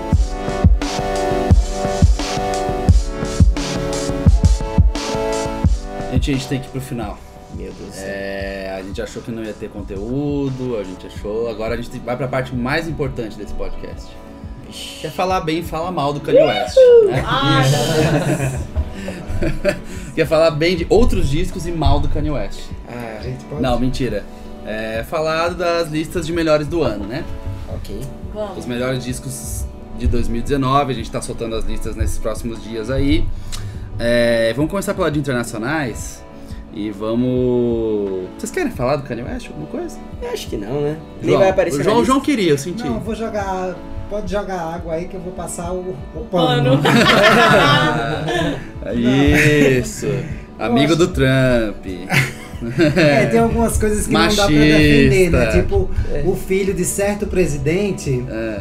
divulgando certo álbum gospel Hum, é, fa- é, elogiando esse novo caminho, desse certo rapper. É, É. Tá cada vez mais difícil. eu acho a música gospel americana muito interessante e eu achei muito interessante essa combinação do rap do Kanye West. Eu acho o Kanye West muito bom e associado com, com a música gospel, que pra mim, pelo menos, é interessante pela musicalidade e tudo mais. Sem falar da mensagem, eu sei que a mensagem, né? Isso é, é porque é uma Pula mensagem, pula né? Tipo, mensagem. tudo que ele fez desde o Sunday Service do Coachella até Isso. o lançamento do disco é uma coisa muito É, e, e- e o lance de, de, é, ultrapassar, sabe? A coisa da narrativa transmídia mesmo. Ele vai fazer um filme. Fez o filme, né? Já saiu no IMAX. E vai fazer a ópera também. Já lançou. A cara do Tony. pra você que está Deus ouvindo, do o céu, Tony tá fazendo uma cara, cara. de decepção. que Vocês não estão É entendendo. o cara mais oportunista desse planeta, machista, racista. E vocês passam pano porque é Não. transmídia. Ah, vamos pra puta que pariu. Vamos se fuder. É. É. é, É isso, é isso. Acabou. Amanhã, amanhã a galera vai ver que vai ter menos colaboradores no site. infelizmente, mais um, mais um. Atenção, vamos a mais um cancelamento. Lá vamos nós. Ah, gente, alguns discos. Vamos começar pelo rock and roll, vai. Vamos. De bandas que lançaram discos esse ano e Fever 333. Fever 333 Puta veio pro Lola, pariu. lançou o disco em janeiro, é uma mistura louca de Rage Against com Linkin Park, com... É nervoso, nervoso. É, Acho incrível. Gênero musical, nervoso. É, puto. O Tu, o Tu, que finalmente lançou o disco, aguardadíssimo, 13 anos Lançou, de espera. fez um negócio, né? Tipo, É. puxou uma galera aí. Agora vamos, vamos fazer uma enquete aqui. Quem ouviu o disco do Tu mais de uma vez esse ano? Cara, eu ouvi duas. Olha aí. É, Olha só. Eu, eu, Você eu levou não- dois dias é. então, dois dias. Eu não ouvi porque senão algum fã de Taylor Swift ia na minha casa me matar. Porque a galera, eu acho que, pra quem não sabe, a, alguns fãs de Taylor Swift estavam no Twitter com medo do tour porque eles iam ficar em primeiro lugar no iTunes. É. E, e, obviamente, no lançamento, na época do lançamento do disco da Taylor Swift, ela ia ficar em segundo, então, infelizmente, ela não ia o. Mas o disco do Tu é muito bom, só que é foda. A expectativa. É... Assim, ó, eu acho que quem A galera é curtiu fã- mais a onda da expectativa do que o disco Não, mesmo. eu acho assim que o, o disco é bom, sabe? Pra, se tu é fã do Tu. Se tu não era fã do Tu até agora, esse disco não vai te convencer. É porque, assim, ó, querendo ou não, é. Falar que é mais do mesmo é um pouco de desserviço, porque assim, é um disco muito bem pensado. Tanto é que ficou 10 anos pensando, né? 13. 13. Mas assim, ó. Menos a- a capa, né? Vamos combinar. É, é, a capa é horrível. Esqueceram dessa parte. Ah, É, mas, a, mas, a, mas a e o louco é que a caixinha do CD era maravilhosa. Vinha com um vídeo dentro, uma telinha. Ah, sim. verdade. Nossa. Não, e- mas assim, ó, quem, quem é fã mesmo, curtiu. Porque assim, ó, querendo ou não, tudo que tu gosta, que uma pessoa pode gostar sobre o Tu vai estar nesse disco novo. Todos os arranjos, todas as linhas de baixo sensacionais, toda aquela parte de guitarra, toda aquela. Eu ia usar uma palavra muito feia, mas assim, ó, toda aquela. Kanye? Falar toda aquela punhetagem, sabe? De Ah, música, de não, guitarra. Mas assim, ó, existe assim, ele, é- ele chega em alguns momentos, ele é um pouco assim, denso Chato. demais, um pouco chato. Fala, Matheus. Pode mas falar. assim, ó, mas nos Maçante. pontos. É, um pouco maçante, mas nos pontos bons do disco, eu às vezes eu vou ouvir um trecho da música e penso, caramba, que trecho, eu vou voltar. Aí eu volto assim, os dois minutos, que é onde começa aquele trecho. Aí eles demoram 10 minutos pra tu chegar na parte É. boa. Aí eu volto e ouço de novo e por aí Nossa, vai. Matheus, você ouviu duas vezes É fazendo um isso ainda? conceito, né? É um todo- conceito, cara. Você tem que ir voltando nas suas partes preferidas da música. A gente tem toda uma burocracia pra ouvir Exatamente. tudo, né? Aí fudeu, vai, vai, vai mostrar isso pro jovem hoje. Ah, tá aqui um disco burocrático pra você ouvir. Aí Pra você ter que voltar. É, olha que legal. O jovem que sequer ouve disco. É, disco. é, já começa aí já, né? É, Vai falar Bring Me, single de 40 minutos. é, Nossa. Bring Me The Horizon lançou um disco bem diferentão. O emo, amo. Eu amo, é, Emo. que ele fala emo, né, na, na pronúncia, mas é amo em português, inclusive, porque ele é casado com uma brasileira, vocalista. É, que foi uma banda que entendeu o mercado, né? Ah, a gente vai fazer rock desse jeito e o mercado aceitou, eles explodiram, ficaram enormes e, Exatamente. e acho que esse disco mostra bem isso. E bandas de rock, rock, que lançaram rock, assim, enfim, Muito rock. muito rock, Rammstein Slipknot. E Rival Sons. O Rival Sons, blusão, né? É, Stoner. incrível, é. Eu acho que o Stoner Rammstein e o Slipknot se beneficiaram um pouco por causa da falta de expectativa. Assim, não falta de expectativa, mas é porque a gente não tava esperando que fosse tão bom e, tipo... Total, total. Sim, o Rammstein, Rammstein era e- 10 anos, ninguém meio, muito sabia o que, que ia acontecer. E o Slipknot não tava lançando coisas boas nos últimos tempos, então tava todo mundo meio qualquer coisa, assim. E veio. É, por outro. Rival Sons é incrível, né? É, por- é, é outro lado, assim. É toda. É uma consistência absurda, né? Toda coisa que. Tudo que eles lançam é muito bom sempre. É, de novidades, eu queria falar do Fontaines DC, que é uma banda irlandesa incrível que faz pós-punk. Pós-punk para os jovens. E lançou um disco de estreia chamado Dogrel, e que é maravilhoso e expõe muito o que está acontecendo na Europa agora, no Reino Unido, Brexit e tudo mais. E fazendo rock and roll, acho muito legal. Aliás, o Idols, que a gente acabou de falar, elogiar e exaltar, também é uma banda britânica. É, não é irlandesa, enfim, é britânica. Mas tá rolando e fazendo parte de um grande movimento de rock britânico que eu acho que vai dar muito o que falar nos próximos anos. Tem Junto com o Shame. Bring Me The Horizon também, né? É, o Bring Me The Horizon já tem mais um tempo, assim, né? Uhum. Ele já tem mais. é, é, Essa, essa galera aí é dois, três anos e já tá. Pois então é. uma nova onda que tá bem interessante. Black Mid, né? Inclusive, Black entra Mid, nessa, Black nessa linha. Mid, Black Mid, total, uma molecada fazendo rock, doideira. É. que mais que a gente podia falar aqui? Pode falar de rock, de disco injustiçado? Eu posso? Vai, vai, fala, fala.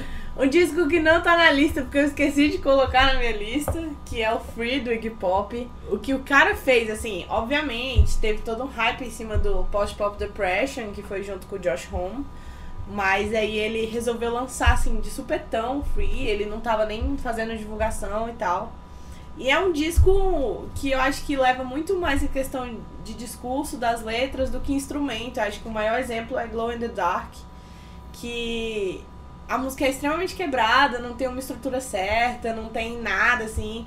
É uma bagunça, é, é literalmente uma bagunça sonora, porque a gente pega, sei lá, tem um do nada um trompete e aí tem um baixo e a música ela é toda guiada pelo baixo e a bateria às vezes você nem sabe o que, que a bateria tá fazendo. E é muito mais pelo que ele tá falando, pelo que ele tá expressando. Eu acho que vale ouvir. Talvez não esteja na E lista. por falou que vale ouvir e já desmereceu. Tipo, Não, ah, vale, vale muito ouvir. Eu gosto muito do, do disco. Eu acho que ainda mais pelo expoente do nome, assim, do Iggy Pop ter lançado isso. A arte toda é muito bonita, assim, toda a concepção do disco. Ela é muito bem Agora ele feita. lançou um clipe maluco com dire- direção do DeMarco. Mark DeMarco. Uhum. É, O Love's Missing. é. Love's Missing é muito E pronto, militou. Milita o, prometeu. Iggy Pop é muito interessante porque o bicho não vive de saudosismo. Ele tá, Não. É isso. ele tá, ele tá se É reinventando, ele, e ele tenta coisas novas, sabe? O bicho bota um jazz lá É. e tenta É. coisas novas. né? É. E o legal é que a galera compra essa ideia. No entanto, acho que ele foi fazer um show, acho que foi no Saturday Night Live, não sei, em algum desses programas de TV. E a galera super cantando, assim. Ele não tinha nem um mês que ele tinha lançado o disco e a galera tava lá ouvindo e tal. E eu acho que isso que eu gosto muito dele, porque ele sempre tá muito presente, ele sempre tá entendendo o mercado de alguma forma e aí ele sempre colocando parte da essência dele, da, de toda a experiência que ele teve, assim. Acho que ainda mais nas letras. Quem ouve Glow in the Dark entende o que ele tá falando é. Assim, eu acho que é um dedo na ferida, assim, da galera que tá entendendo. Eu acho que é mais o contexto sociopolítico, assim, do mundo. Mas vamos falar agora sobre os principais nomes, os que vai aparecer ali top, top 5, provavelmente. É, spoiler, bom, né? Billie Eilish. Não tem como fa- não É. falar de Billie Eilish, esse disco que foi produzido no quarto, ela, o irmão, e explodiu no mundo inteiro, influenciando roqueiros, inclusive, né? A música da garotada, né? Pop de sussurro, né? Música da garota. É que fala que é o pop de sussurro, né? Que é toda aquela. Tem toda uma estética ao redor de. É, é, exatamente. Tipo, é, é todo um estilo, né? Tem toda uma estética por trás. Tanto, tipo, visual como sonora também, que conversa muito com a galera jovem. E ela já vinha fazendo sucesso, lançando cada um dos singles, e existia uma expectativa muito grande pra esse primeiro disco. E eu acho que. Meu, eu acho até que ultrapassou as expectativas. Porque, em- vindo assim desse contexto, tu imaginaria que um disco desse poderia ser um disco mediano, com alguns singles bons e ficaria por isso mesmo, seria satisfatório. Só que ela ainda fez uma coisa que não somente foi elogiada pelo público, como também foi elogiada pela mídia, é, pela crítica, por assim dizer. Então eu acho que o que ela conseguiu ali foi um negócio que a gente não vê em muito tempo. Porque se tu for comparar a idade dela, a visão dela, todo o alcance que ela tá tendo, a gente tem pessoas, por exemplo, a Lorde, que também conseguiu chegar onde chegou. ela chegou onde chegou também numa idade muito jovem e também com uma visão muito boa. E a Billie Eilish também tá seguindo nisso. E eu acho que ela até ela falou sobre esse tipo de influência, né? Sobre esse tipo de, de, de vinda, assim. Eu tava numa festa ontem, aí fala, falou-se muito, elogiou-se muito a Billie Eilish. E aí alguém falou, ah, ela tem 16 anos, né? Aí a gente falou, ela vai ser sempre a que vai ter 16 anos, né? Ela, ela vai ter 25 anos, fala, nossa, essa menina tem 16 anos, né? Que marcou de um jeito. É, Lana Del Rey. Eu passo. E... Então você fica aí, porque a gente tem Não, muito não é meu local de fala, eu já aceitei. Mas falando local de fala, o João já tá pronto aqui, ó. Cinco minutos Não, assim, momento. eu, eu, sou, é, eu sou fã da Lana Del Rey há muito tempo.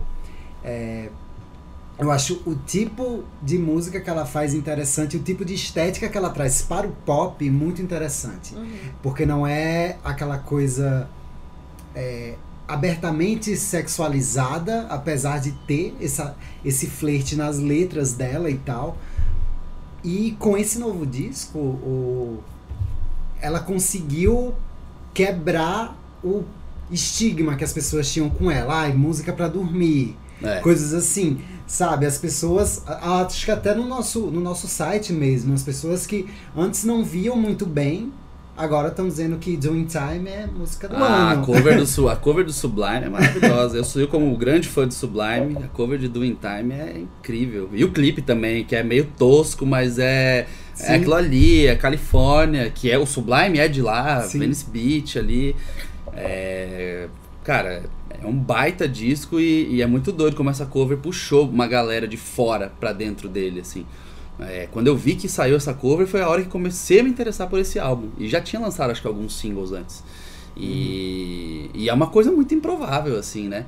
Agora que você vê o resultado, você fala, hum, combinou. Mas quando você ia imaginar que Lana Del Rey ia fazer cover de Sublime? Inclusive saiu uma matéria, acho que no Consequence of Sound, que era tipo assim, é, gostar de Sublime é legal novamente? e a impressão que a matéria passa é que lá nos Estados, nos Estados Unidos, o Sublime é visto como uma coisa meio assim, qualquer coisa, sabe? Tipo, inicial. é, é, Exatamente, sabe? pior que é bem isso mesmo. É tipo uma. Ah, sério, Sublime. E aqui não, aqui eles ainda têm um status cult, assim. É, principalmente por causa do último disco, né? Que saiu antes do cara. é, logo Depois, né? depois do cara falecer, do Bradley falecer e tal.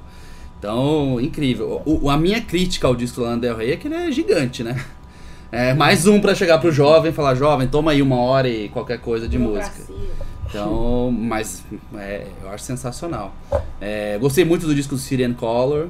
Eu também. Eles foram pra um outro lado, o Dallas Green, né? Foi pra outro lado completamente diferente. Parece mais ambiente até agora as músicas, e mas Eu ficou acho- muito legal. E é Aquela. Strangers. Strangers pra mim, Pelo acho que foi uma das Deus. músicas que eu mais ouvi no Spotify. E, e eu acho É que é um ótimo mim- cartão de visita pra quem tá conhecendo o City and Call agora, assim. Porque acho que antes to- tinha toda aquela associação ao. Qual é o nome da outra banda que eu esqueci? Alexis on Fire. Alexis on Fire. E aí toda aquela voz, aquele timbre do. do Dallas Dallas, Green. E aí a gente vê que dessa vez é muito mais a instrumentação, do É, que, é muito mais guiado pelo instrumental do que pela voz dele. Que antes a gente basicamente ouvia muito mais a voz dele, era aquela coisa mais voz e violão. É um sertanejo, assim, pra arrastar o chifre. E aí eles trouxeram esse disco e eu acho que foi. E as letras são tanto mais motivacionais, apesar de serem bem reflexivas, como sempre, que não tira todo o estigma do and Cola, mas é uma coisa muito mais aberta, assim, acho que um pouco mais alegre, mais. enfim. Mais. Intro- mais. É, E o Tyler, The É Creator, isso. Matheus. não. Cara, o disco do Tyler, The Creator, pra mim, foi de longe o que eu mais ouvi esse ano. Porque pra mim, esse disco, ele, ele pega um nicho que é exatamente o que eu gosto. Porque eu tenho, eu tenho uma atração por alguns discos onde parece que você coloca ele pra tocar e ele parece tocar como se fosse uma estação de rádio. tipo assim, ó, uma música vai emendando na outra e não necessariamente elas têm alguma coisa a ver. Mas às vezes essas transições são feitas de um jeito que eu às vezes não gravo nem o nome das músicas. Eu, quando eu coloco o disco pra tocar, eu escuto, eu escuto do começo ao fim. Então, assim, pra mim, esse disco fez um trabalho muito bom. Eu nunca consegui ser muito fã de Tyler, The Creator. Eu gostei muito do Flower Boy quando lançou, mas eram algumas músicas aqui e ali. Só que esse já existia um hype por trás do disco, ele mesmo tava criando esse hype pouco a pouco, tem toda aquela estética, todo o personagem do Igor com aquela peruca e etc. Mas assim, quando lançou eu coloquei pra ouvir, eu pensei, cara, esse é exatamente o tipo de música que eu gosto. Porque assim, ele tem produções mais experimentais, ele não fica tanto assim no ramo do hip hop tradicional. Então assim, se você não gosta de hip hop, não necessariamente, tipo, às vezes você pode gostar desse disco, porque ele faz menos raps, é, tem partes onde ele tá cantando, são canções muito agradáveis, a mensagem do disco, a história por trás das letras são muito boas. Então pra mim assim, ó, foi fui fazendo ali um, um checklist ali do disco. Ah, produção, letra, arranjo, etc. Pra mim foi um foi um assim, ó, não tinha nem o que pensar. Pra mim, depois da primeira vez que eu ouvi, eu pensei isso daqui vai ser meu disco do ano, não tem como.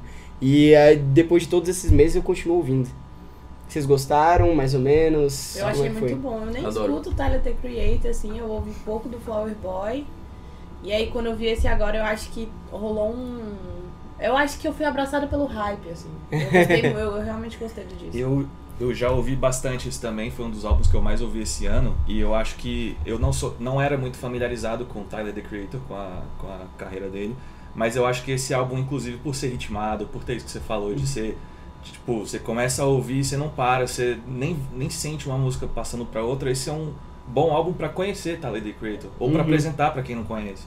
E Sim. que é esse álbum que você vai ouvir sempre, você vai ouvir, você vai começar a ouvir é, no começo do ano e agora dezembro a gente não, não, não para de ouvir ele também.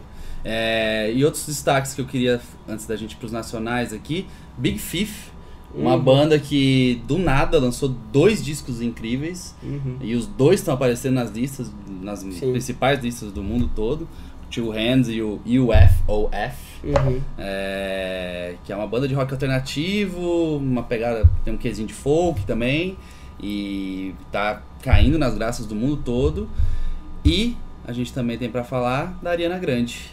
A Ariana, é, com esse álbum, ela provou mais uma vez que é a artista de pop mais relevante atualmente. porque ela- Olha! Não, veja bem.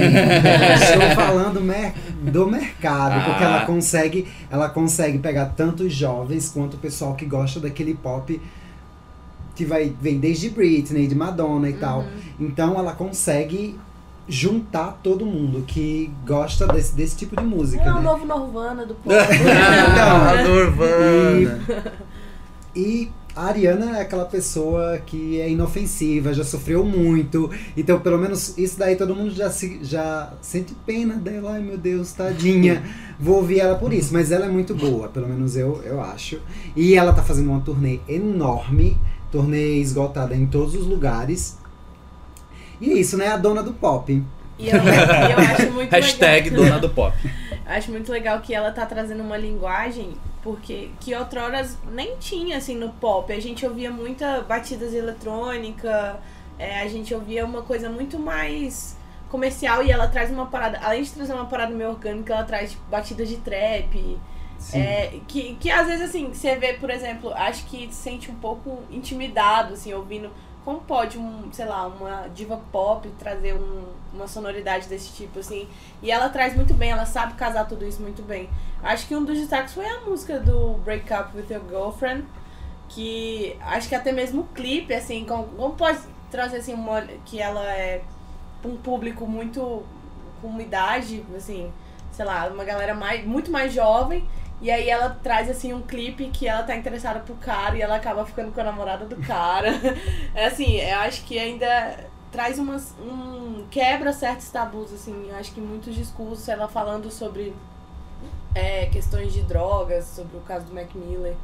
Sim. Então, assim, ela é maravilhosa. Eu gosto muito da Ariana. E ela junta essa experimentação que você fala com o mais clássico, inclusive Uhum. Seven Rings, que ela bota lá o sample da Noviça Rebelde, Aham. sabe? É, é justamente isso, ela junta os dois universos. E acho que por isso que ela é tão bem sucedida.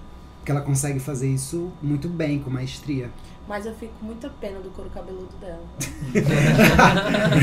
Com esse comentário, a gente vai para a gente vai para a parte final dos discos nacionais. E eu queria abrir essa parte falando que hoje fez um dia lindo. Ah! em São Paulo. É, em São Paulo. E a gentil hostilidade É, bom, é, cara, já me pergunta. Eu vou fazer essa pergunta pra vocês no final, hein? Já fiquem Uma atentos. cor, uma cor meio violeta hoje, né? É, tá, tá. É, eu já fui questionado a respeito do meu disco favorito de 2019. O meu disco nacional favorito é o Violeta, do Terno Rei. É, banda de São Paulo, que pra mim fez. Cara, fez o formato perfeito, que é um disco de meia horinha. É, que tem um quê de nostalgia, porque é uma sonoridade anos 80, 90, com umas composições incríveis e que batem com as pessoas de formas diferentes, em momentos diferentes, com assuntos diferentes. Dia lindo, a sequência Solidão de Volta, Dia lindo, Dia lindo, Solidão de É Volta. Perfeito. É, pra mim é. Se fosse uma música só, era a música nacional do ano pra mim.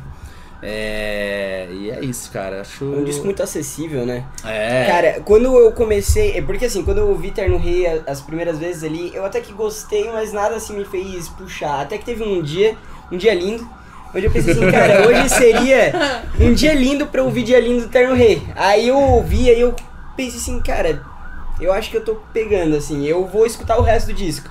Aquele dia eu ouvi o disco inteiro, tipo, umas quatro vezes seguidas. Isso antes de chegar no trabalho. Eu cheguei no trabalho e imediatamente eu mostrei, assim, pra algumas pessoas, assim, que eu converso. Falei, cara, eu tô ouvindo isso aqui hoje. Eu já, já cheguei e eu já ouvi quatro vezes esse disco. E eu lembro que até o fim do dia, mais umas três ou quatro pessoas ouviram o disco e falaram assim, caramba, cara, é uma música muito legal, é muito agradável, é muito E é um acessível. formato torto, né, dessa, dessa de Dia Lindo. É, porque é. É. uma música de 1 minuto e 40, acho. É, Ela é curtinha. Curti. Você fica ali querendo mais, e aí vem. Solidão de volta. E eu acho que isso faz do disco ser um disco muito bom, assim, porque essa parte ali, quando você. Caralho, essa parte é incrível, mas aí vem um monte de outras coisas muito boas também. Sim. Músicas quase instrumentais. É, enfim, pra mim. E, tem um ponto também que eu acho que eles conseguem refletir isso nos shows, porque o disco, ele por si só, ele é contemplativo. Ele não traz uma coisa assim pra você ficar assim na pilha, que nem, por exemplo, você tá num festival e vai ver vários shows e tal, várias coisas. Você tinha falado, Tony, do que foi um show muito bom e tal. Acho que foi muito mais pela experiência que Eu você vi, teve. no, eu vi no auditório do Ibirapuera a estreia do. Estreia não, era um show especial do Violeta. E era com, com umas plantas no palco, assim, e tava tipo como se fosse moldura da banda, tá? Foi incrível. Acho que festival eles ainda têm caminho pra E percorrer, porque o ainda- show não funciona direito. assim. É, assim, eu que vi no Bananada. É, o show é meio. Quem é fã pira e canta, quem não é fica. O que, que tá acontecendo Sem aqui? entender, exato. Eles quase não falam com a plateia. é, a interação é bem pequena. Acho que ainda festival é uma coisa que tem que estudar. Agora, é, esse show que eu vi no Ibirapuera foi um dos melhores que eu, já, que eu fui nesse ano, com certeza. Uhum.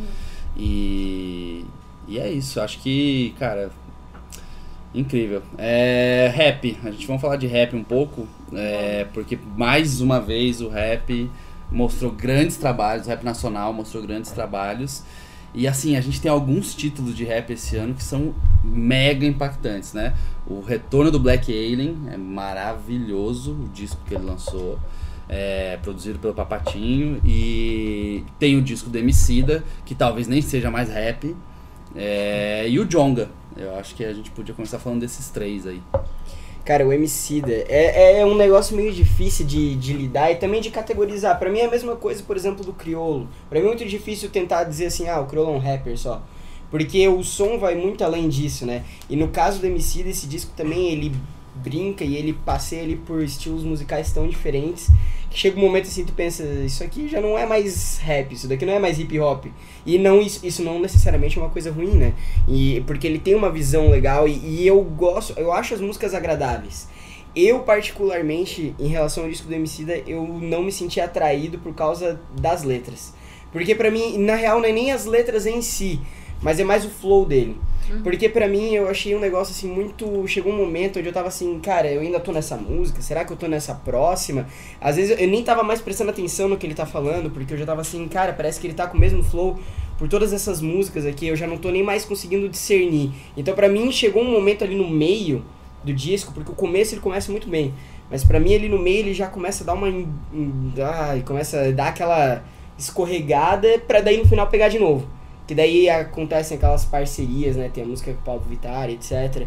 Então assim, pra mim ele começa bem, termina bem, mas o meio ainda dá um Então, acho que é muito mais de trazer uma parada teatral ao que ele quer mostrar.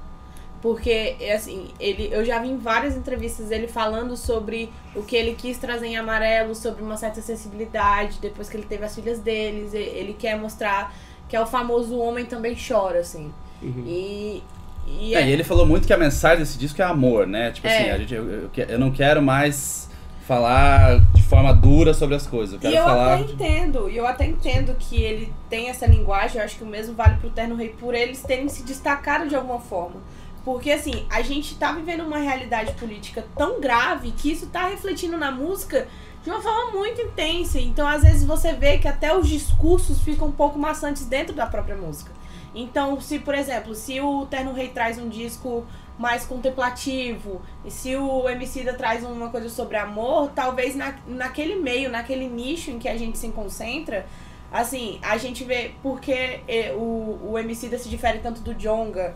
Eu acho que é muito mais que a gente consome tanta coisa que, que às vezes tem umas cargas tão pesadas, tem umas coisas, umas mensagens que a gente demora muito pra assimilar e eu acho que é, é, a gente precisa consumir até coisas um pouco mais leves, que tem uma mensagem mais objetiva, que traz um- uma coisa mais mais reta, assim, pra gente ouvir e falar, ah, é isso então.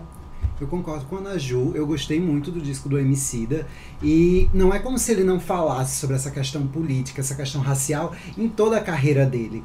Mas é, a proposta é falar sobre amor em tempos de cólera, por exemplo, sabe? E isso é um tipo de resistência também, porque você falar só de luta, de tudo mais, é muito complicado. E ele fala isso em amarelo, sabe? Você me reduzir a tudo que eu, que eu passei é não valorizar a minha história. Então eu acho bem interessante, achei muito interessante. A parceria com a Fernanda Montenegro é assim, de E- arrepiar E esmalha tudo. até. E muito importante também, é, num cenário que historicamente é tão preconceituoso, você colocar Pablo Vittar e Maju. Uhum. Isso daí é muito, é muito importante, sabe? E numa música que eu acho assim incrível, eu acho amarelo incrível. É, é incrível, sem e dúvida. reviver também as coisas do Belchior, eu acho que isso agregou a galera a ouvir mais Belchior, assim, que ele traz uma linguagem extremamente atemporal. O Jonga acho que é o mesmo Jonga. Parece que tá, Nervoso, tá aí há tanto tá tempo, puto. né? Parece que é tanto tempo, mas é, é recente. E ele tá puto, dedo na ferida, é incrível sempre, muito foda. E o Black Alien com Abaixo de Zero, Hello Hell, que é, cara, rimas incríveis e muito sinceras. Acho que. Enfim, E é, 100% funciona no show, assim. Quem for no show do Black Alien vai entender o disco de uma forma muito melhor do que simplesmente só ouvir. Outros bons destaques do ano, Fresno lançou um disco incrível, com participações especiais e com músicas que pegaram as pessoas de formas diferentes. Assim, quando a gente foi fazer a lista de melhores músicas do primeiro semestre, cada um falou uma música diferente, tava quase o disco inteiro lá. É, acho que definitivamente é uma obra que foi pensada como um disco, mas parece que é um conjunto de grandes singles. E a Fresno talvez afirmando o seu melhor momento como banda, o ao vivo deles é tá, tá, tá mega consolidado, a base de fãs e a performance incrível. É, a mesma coisa com a Peach também, tá vivendo acho que a melhor fase da carreira dela. Esse disco Matriz trouxe todo esse resgate da música de Salvador e que influenciou ela. Eu tava num show dela em Salvador, que ela gravou o DVD agora recentemente. É surreal, é hit, hit, hit, hit, hit. E as músicas novas, todo mundo cantando junto já também. Acho que ela tá na- no, no, no, auge da carreira dela e lançou um, um grande disco. É... Dead Fish, que cau- causou um impacto é, bem em época de, né? Acho que era o quê? Pós-eleição ali, Pós-eleição. o começo de, de, de mandato do Bolsonaro. É, e o Rodrigo can- cantando que foi golpe. É... Clarice Falcão lançou disco esse ano também. Francisco Elombre tá tão longe, parece, mas lançou Rasga a Cabeça e tá fazendo shows com esse disco. Mais um ano repleto de variedades na música nacional, né? Acho que a gente tá muito bem servido de música nacional há um bom tempo. O Terno, também não falei. Obrigado. Tava esperando você falar, cara. Seu local de fala, amigo, fala. Então vamos lá. Eu sonhei essa noite que o Tim Bernardes tinha feito amizade comigo. Ah, é? Olha Sério. só. Vai E- no, no carnaval do ano que vem, no bloco do Cordão Cheiroso que eles estão lá. É sério. Vamos começar por você então. De Qual meus discos do seu melhor, seu disco favorito, nacional, internacional, 2019, cara. pra terminar. Meu disco favorito nacional é do Terno, Atrás Além. O ano que eles lançarem disco vai ser o Terno, Vai né? ser, Tá, sempre. só pra gente saber evitar a fadiga.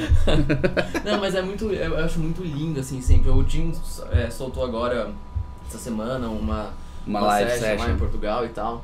É do Recomeçar, na verdade, mas é, é muito lindo o que o Tim consegue fazer.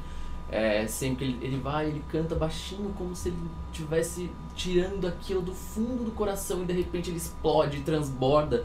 Isso eu acho muito lindo. Tem muito também é, de, de referência à, música antiga. E aí, ah, isso é muito. Eu sou muito fã, então o Terno pra mim, Atrás da Lenha, é lindo demais. É, de internacional, eu queria, na verdade, assim, eu- na minha lista eu coloquei todos esses da que foi dito aqui, de, do Tyler, The Creator, da Lana Del Rey, mas eu queria destacar o do Daniel Caesar, que também é um cara que eu adoro muito, tipo, eu, ele não vai entrar em lista nenhuma, mas é um disco maravilhoso, o Case 31, é, que é um cara que faz um Airbnb, um Airbnb, um R&B. Eu adorei o novo gênero. Cara, Airbnb É maravilhoso. Caralho, muito foda. E ele é um cara que Fica tá a em- dica aí, jovens. E aí ele tá em ascensão aí, tocou no Coachella já, do- o disco foi músicas sendo indicadas ao Grammy, enfim, Daniel Caesar. É, e também duas coisas que eu tenho ouvido muito, que também não vai entrar em lista nenhuma, mas tá na minha lista de preferidos do ano, que é uma banda chamada Whitney. É, ah, sim, maravilhosa. eu adoro Whitney. esse disco deles, É. o Forever Turned Around. E o, do, o Rex Orange County, que inclusive vem pro Lula, que é um menino também, tipo, super novinho. E vai tocar no Lollapalooza. É, também acho um disco muito foda. Aí, gente. Ô, Ana Júlia. Vá, vamos lá. Ó, é um disco, não é igual o amigo ali. Eu não vou falar do Iggy Pop, Ah, eu, é. não- eu vou, eu vou me poupar vocês mais uma vez de falar de Iggy Pop. Então o que, que eu vou falar? É, de nacional, pra mim, assim, toda a linguagem e tal, eu queria falar da Vivian Kuzinski, que ela lançou o Ictus. É uma curitibana, sua conterrânea. Tem... Eu sou paranaense, é diferente. Ah, enfim, ela é lá da Terra. E aí, eu não entendo geografia, só jornalismo. É, ela lançou o Ictus, ela tem 16 anos de idade. E eu acho que é muito bonito pela a densidade que a voz dela tem, pela profundidade das letras e coloca mais uma vez a gente nessa posição de poder entender muitas coisas, é, que bate para as pessoas de uma forma muito diferente. E, e a voz dela me lembra da Fiona Apple. Então eu acho que isso que me atraiu tanto. Uma voz um pouco mais grave e tal. É, de internacional, é, eu acho que a gente já falou de todos que eu gostei bastante. Mas eu queria falar sobre o Wasteland Baby, do Rosier. Que acho que toda. Assim, ele, ele lançou uns singles no, no ano passado que falando sobre Nina Cried Power, que eu acho que é a, uma, a música mais potente que ele já lançou depois de Take Me to Church. E aí é como se fosse um hino antifascista, assim, e, e trazendo vários, assim, grandes nomes. Tem a, a Mavis Staples também, que lançou um disco ótimo esse ano. E, e a sonoridade dele muito, acho que é muito bonita, assim. Ele, ele trouxe, ele teve toda uma coisa disruptiva em comparação ao ao homônimo, que foi o disco de estreia dele.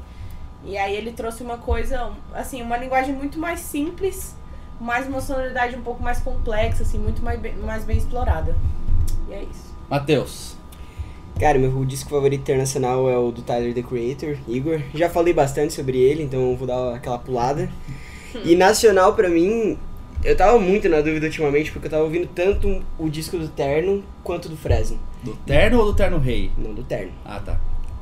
Mas, cara, ultimamente eu tô ouvindo mais ainda do Fresno. Porque pra mim, assim, ó, eu nunca fui fã da banda, nunca gostei muito de Fresno. Agora eu tô corrigindo esse erro, eu tô voltando atrás pra tentar ouvir o material mais antigo deles, pra tentar ver se eu saco alguma coisa. E dá pra notar algumas coisas desse disco novo deles que já tava meio que sendo ensaiado lá atrás. Eu ouvi um EP deles, acho que é Cemitério das Boas Intenções. Sim, é de 2012. Cara, tem algumas músicas lá que tu consegue entender, assim, já fazer paralelos com o novo disco deles. Então tá sendo muito fascinante eu isso, estudar a história da banda por causa que disso. cemitério, algumas músicas tinha, eram versões repaginadas do Revanche. Uhum. E, e aí, enfim, acho que a identidade visual acho que se destacou Sim, muito. bastante. É uma cor muito alegre e músicas É. eventualmente Não, tristes. e todo o hype por trás também me chamou minha atenção. Porque eu pensei assim, eu nunca fui fã de Fresno, mas quando eu tava vendo toda a campanha que eles estavam fazendo, todos os teasers, etc, eu pensei assim, cara, talvez eu goste, eu vou ouvir. E cara, eu tô ouvindo, e assim, é claro, é muito às vezes, é, como eu posso falar, meio clichê, meio óbvio, assim, é, por parte das letras, inclusive, tem aquela pegada bem emo, é muito emo em alguns pontos. O A Rocha Mais Triste do É, Mundo. exatamente. E tem vários outros casos parecidos. Mas por algum motivo eu continuo ouvindo, ouvindo, ouvindo. E assim, cada música é muito diferente da outra. Tem muitas ideias sensacionais lá. Então, assim, do ponto de vista de produção, pra mim, aquele disco, assim, ó. Não, é muito difícil chegar perto. É muito difícil. E, então, assim, ó, pra mim. Sua alegria foi cancelada. Exatamente. Ah, nossa, né? Felipe. Vamos lá, dos, dos meus álbuns nacionais, acho que o preferido foi Rasga Cabeça do Francisco Elombre, que a gente tem a impressão que ele é mais antigo até do que ele realmente é. Pois é, Porque pois ele, a gente ouve muito ele e, e ele é muito legal de se ouvir também. Cara, essas, as músicas do Rasga Cabeça ao vivo são incríveis. Você não, assim, se você vai num show do Francisco Elombre com a intenção de ficar tranquilo, ficar de boa, Ah, isso não, Não vai conseguir, Não, não isso não existe. E acho importante também porque a gente está num momento político muito, muito complicado e é preciso de uma certa dose de coragem para fazer o, o tipo de som que eles fazem e passar a mensagem que eles passam. Então acho que. Que eles deixaram bem claro no Rock in Rio, inclusive, né? Exato. Total. E internacional, o meu destaque é para Fever 333, Strength in Numbers, porque, cara, a gente que é fã de rock, a gente ouve há muito tempo que só tem banda antiga, que não tem nada novo sendo produzido, que banda nova não Que presta, o rock morreu. que o rock morreu. E Fever tá aí pra mostrar que dá pra vir nervoso, dá pra vir com sangue nos olhos e tipo fazer um fazer um rock raiz. Olha, olha, inclusive essa semana eles fizeram uma- um mashup com umas meninas novinhas também, lançaram em vídeo e tal, é, de uns clássicos da, da música e mostraram que tem criatividade pra outras coisas também. Então eu tô muito curioso com o futuro, esse, esse próximo disco deles eu tô muito curioso. João, Então, não, eu ia falar pra você pedir desculpa pelo Planeta Terra, o festival que você me Meu Deus, Tony, supere! O que aconteceu? Ele me ignorou, fez tipo Planeta Terra 2011. tá, A gente tava se conhecendo assim, ele olhou e fez assim, ó, ah, tchau, beleza, é você, e vazou. Não, não veio, não veio, não trocou uma frase comigo. eu tava nervoso de conhecer amigos da internet. e no episódio do ano passado, o Tony fala a mesma coisa. João, melhor disco, seus discos favoritos, nacional e internacional. Então, é, os dois discos que eu vou falar aqui, tanto nacional quanto internacional, o que me chamou a atenção ne- neles foi o fato de extrapolar a música. O nacional foi o Electra, da Alice Caymmi, que ela usa samba, fado e leva tudo isso. Eu acho que você só consegue ter essa experiência do disco mesmo no show. E foi, foi por causa disso que eu consegui entender direito, sabe?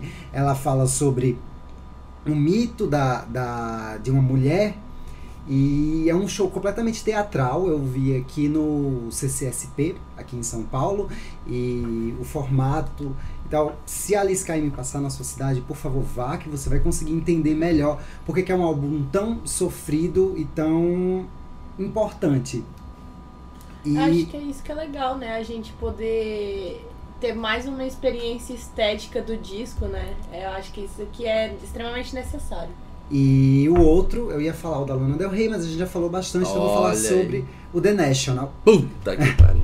que é um Eu te, típico, te perdoo pelo Planeta Terra, por, por esse momento que a gente passou junto com o disco do The National. é um típico álbum do The National. Ou você gosta, ou você não gosta, aquela música pra você pegar no sono chorando. É, mas eles lançaram um filme junto com o álbum e aí é que a experiência é amplificada. No filme ele conta a história de uma mulher desde o início da vida até o fim e é muito sensível e as músicas são muito parece que a que a música foi feita para o filme, não o contrário. É, É. é, incrível, E incrível. Eu assisti com o Tony, a gente viu. A gente aqui, fez uma pré-estreia junto com o pessoal da gravadora, tem mais discos convidados, foi bem legal. E foi assim, foi, foi muito Todo mundo se impactante. segurando pra não chorar. É, porque o The National já, já, já traz isso às pessoas. Então, quando você consegue ultrapassar essa barreira só da música, né? No caso com um vídeo. E. Aí, ó, esse é o transmídia que vale a pena, João. Sim, esse, esse- é o transmídia que você tem que defender. Não é o Kanye West que, ah, é vídeo, ópera, mas pra vender minha blusa aqui por 200 dólares.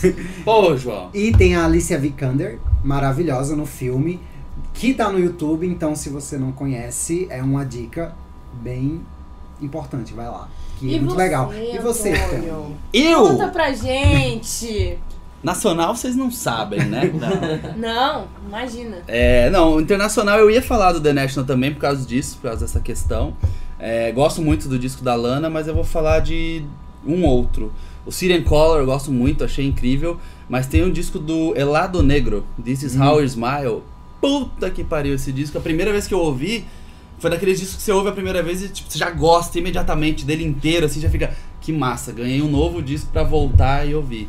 É, This Is How You Smile, do Elado Negro, é uma parada, cara, todas as faixas são lindas, incríveis e se conectam de um jeito que, que mexeu muito comigo. Então, essa seria a minha dica internacional, já que a gente já falou de um monte de coisa aqui.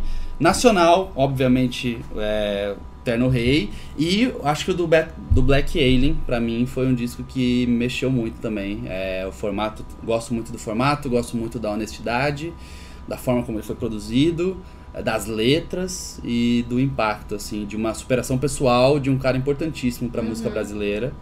Então, fica aí, pra gente não se alongar, eu falaria do Black Alien, Abaixo de Zero, Hello Hell, Eternal Rei Violeta, já falei um milhão de vezes, e seriam esses discos. Queria agradecer a todo mundo que esteve aqui hoje, Valeu. valeu por esse podcast presencial. É, a gente está super em cima do tempo, então não vamos ter mensagens de despedidas individuais, porque vocês não têm limites. Tá? A gente pede um disco, vocês falam três. Eu queria falar do Baiana System ainda, que não foi citado. Pronto. Era, era isso. Citou! Já foi citado. Citou! É, era, era isso? mais, mais alguém? Fiquem de olho, gente, nas listas de melhores discos do ano. A gente tem muita coisa pra subir. A gente vai subir a lista de melhores discos da década é, no comecinho do ano que vem, porque não vai dar pra ficar para postar ainda a tempo nesse ano.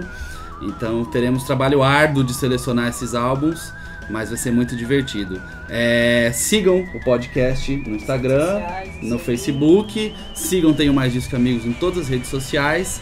Esse foi o último episódio de 2019. Ano que vem a gente tem muita novidade. A gente continua com o programa semanal, o programa de debate, o sampleado e talvez coisas novas por aí. É, coisas velhas voltando, coisas novas. E a gente gosta muito de fazer isso.